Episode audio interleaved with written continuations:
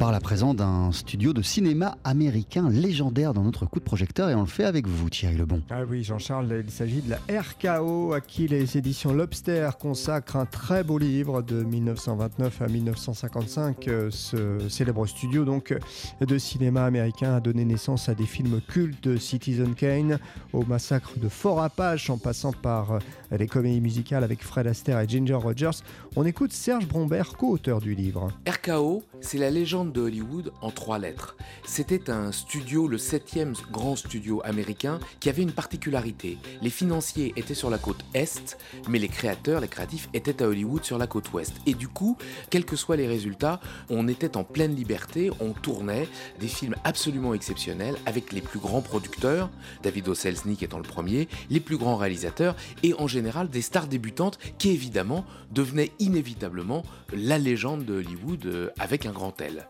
Et parmi ces héros, il y a eu des coups d'essai qui sont devenus des coups de maître, l'un d'entre eux étant cet euh, acteur qui était venu faire une interview dont on a dit mauvais acteur, euh, sait bien danser, légèrement chauve, et c'était évidemment Fred Astaire. Alors Thierry, euh, ce livre magnifique sur la RKO fait la part belle aux images. Bah oui, des photos vraiment magnifiques en noir et blanc, hein, le noir et blanc de cette époque mythique, de John Wayne à Frank Sinatra, de Robert Mitchum à Catherine Hepburn, un véritable voyage dans le temps. Figurez-vous qu'il y a quelques années, j'ai racheté les droits de toutes les photos et de tous les films d'ailleurs de la RKO. Et du coup, on est arrivé devant des masses de photographies extraordinaires, d'une qualité sublime, et qui nous montraient la coulisse de ces grands films qui ont été tournés entre 1929 et 1955. Robert Mitchum, Hitchcock, Gary Grant, etc.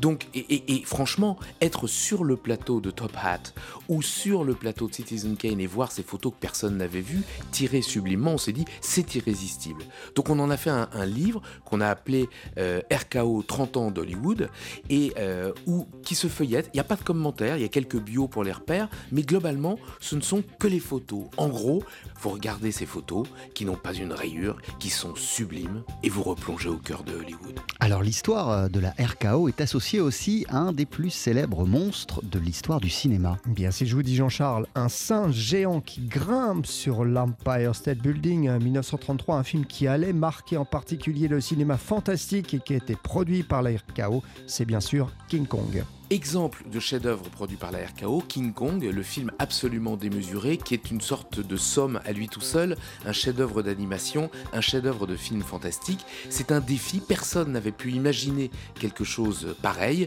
Il n'y avait pas assez d'argent pour faire le film, donc ils ont décidé de faire un deuxième film et en fait de tourner les deux films côte à côte pour faire des économies d'échelle. Le deuxième film, excusez du peu, c'était Les Chasses du comte Zaroff, qui vient de sortir en Blu-ray. Donc quelque part, c'est la folie de deux hommes, Cooper et Schotzak, c'est la folie d'un producteur, David Oselznick, et à l'arrivée, c'est le film le plus emblématique probablement avec Citizen Kane de la RKO.